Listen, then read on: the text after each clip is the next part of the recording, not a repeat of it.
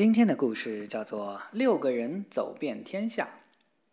从前有个人，他有各种各样的技能，在战争中表现得非常勇敢忠实。战争结束后，他被遣散回家，走时只给了他三个克鲁兹路费。他说：“等着瞧吧，我是不会满足于这一点钱的。如果我能找到合适的搭档，我要把国王全部的财产都拿出来给我。”于是他气冲冲地走进一座森林，看见有个人在那里像拔麦子一样轻松地拔起六棵树，便对拔树的人说：“你愿意做我的仆人，跟我走吗？”那人回答：“愿意，但我现在得把这些柴火背回家给母亲。”他拿起一棵树，把另外五棵树捆在一起，然后将整捆柴往身上一背就走了。不一会儿，他回来了。跟着退役士兵一起往前走。退役士兵对他说：“我们两个在一起，一定能够幸运的走遍天下。”他们走了没多久，看见一个猎人跪在那儿瞄准。退役士兵对他说：“猎手，你在打什么？”猎手回答说：“离这儿两英里的地方有棵树上停着一只苍蝇，我要打它的左眼。”退役士兵说：“好极了，请你跟我们一起走吧。”我们三个人在一起，准能幸运的走遍天下。猎人很乐意的跟他们走了。他们来到七座风车旁，只见风车在飞快的转，可左右却没有风，连小树叶都一动不动。退役士兵说：“我真不知道是什么让风车转动，这会儿一丝风都没有呢。”说着，又和同伴们继续往前走。他们又走了两英里左右，看到有个人坐在树上。一个鼻孔塞上了，另一个鼻孔在出气。退役士兵问他：“天哪，你在那上面干什么？”那人回答说：“两英里外有七部风车，你们看，我一出气，他们就转动。太好了，请你跟我们走吧。我们四个人在一起，准能幸运的走遍天下。”吹气的人于是爬下树，跟着他们一起走了一段时间。他们遇到一个人，只用一条腿站在那里。将另一条腿卸下来放在一边，退役士兵问：“你这样可以休息得很舒服吧？”那人回答说：“我是个赛跑家，为了不跑得太快，只好把一条腿拿下来。如果我两条腿同时跑，那就比飞还快了。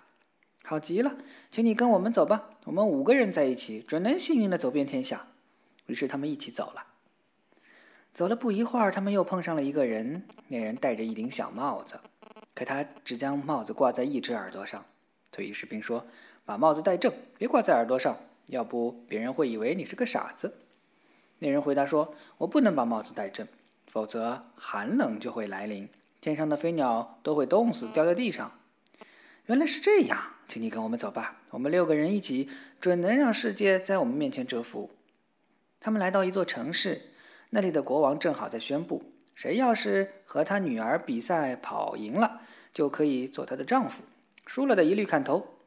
这时，退役士兵报名说：“我愿意让我朋友替我比赛。”国王回答说：“那你必须把他的生命也作为抵押，你的头和他的头都要承担失败的后果。”互相讲清条件后，退役士兵给赛跑家装上了另一条腿，对他说：“快快跑，帮我们取得胜利。”比赛规定，谁要从。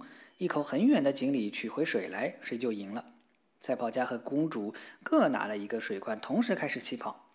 公主跑了一小段距离，赛跑家就没影了。他跑得像风一样迅速，很快来到那口指定的井边，装满了一罐水就往回走。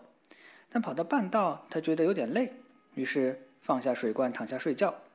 他从地上顺手拿起一块马骨头当枕头，因为他想在硬骨头上睡得不舒服。不一会儿就醒来了。公主虽然只能说是个普通赛手，但确实也算是擅长跑步的。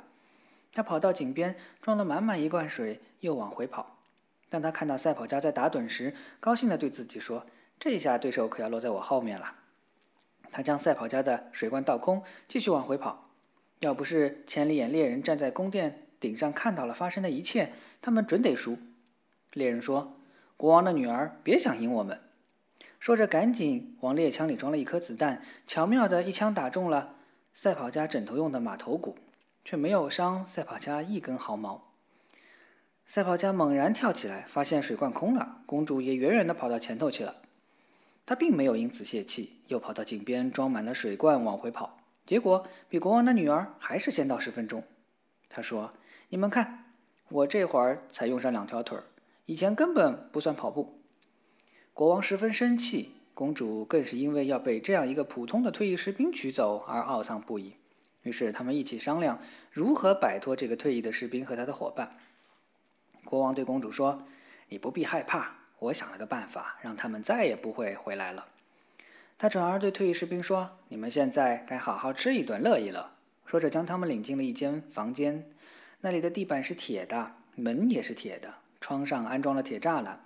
屋里摆了一桌精美的宴席。国王说：“进来吧，好好吃一顿。”接着，他命令厨师在铁地板上面生火，把铁板烤得通红。厨师在下面烧火，上面六个人开始觉得热乎乎的。起先，他们还以为是饭菜的缘故，可后来越来越热，便想出来凉快凉快。没想到门被反锁了，于是明白国王不怀好意，是想让他们在里面闷死。他不会得逞的。戴帽子那人说：“我来降一降寒霜，让火在他面前羞愧的溜走。”他刚把帽子戴好，寒霜就降临了，热气一下子全被驱散，桌上的菜也开始冻结了。过了几个小时，国王以为他们肯定被。热气闷死了，于是亲自来开门查看。可他打开门一看，六个人好端端的在那儿，生气勃勃。他们说想出来暖和暖和，里面实在太冷了，食物很快都结冻了。国王怒气冲冲地将厨师训斥了一顿，质问他为什么不按命令行事。厨师回复说：“火烧得够旺了，不信你自己去看。”国王一看，铁房间下面果然烧着熊熊大火。他这才明白，这法子是治不死这六个人的。国王不断琢磨着怎么才能赶走这六个不受欢迎的客人。后来，他把领头的找来，对他说：“如果你肯要金子，而不是我女儿的话，你要多少就拿多少。”“好的，国王陛下。”他回答说：“我仆人能拿多少，你就得给多少，那样我就可以不要你女儿了。”国王这下满意了。退役士兵接着对他说：“我十四天以后来取金子。”紧接着，他召集了全国的裁缝，要他们在十四天里缝制出一个大口袋。缝好后，他要那个能拔起树的人扛上口袋，和他一起来到国王那里。国王问：“那个扛着像房子一样大麻袋的大力士是谁呀？”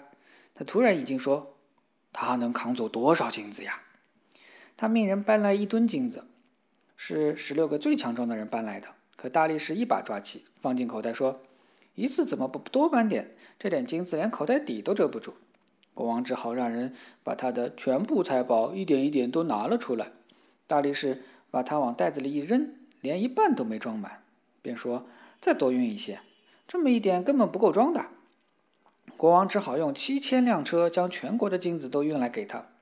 大力士连金子带套着车辕子的牛都一起放进口袋，还说：“我就不细看了，啥什么来装都行。”只要把袋子装满就行。等全部装完，袋子里还有很多空间。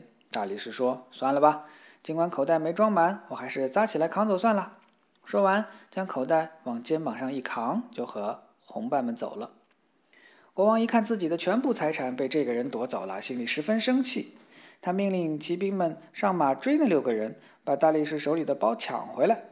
不久，两个骑兵团赶上了那六个人。他们喊道：“你们被捕了！快放下那只装金子的口袋，否则你们就会粉身碎骨的。”那个用鼻孔吹气的人问：“你们说什么？我们被俘虏了？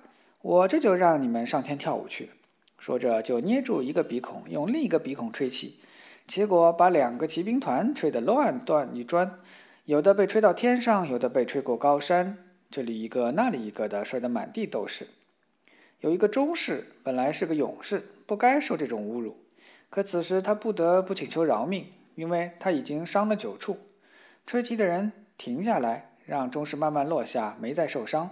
他对中士说：“现在你回去报告国王，要他再多派一些骑兵来，我好把他们都吹上天去。”国王一听报告，只好说：“让这帮流氓走吧，他们有魔法呢。”他们六个人把财宝带回家分了，从此富足的生活到老。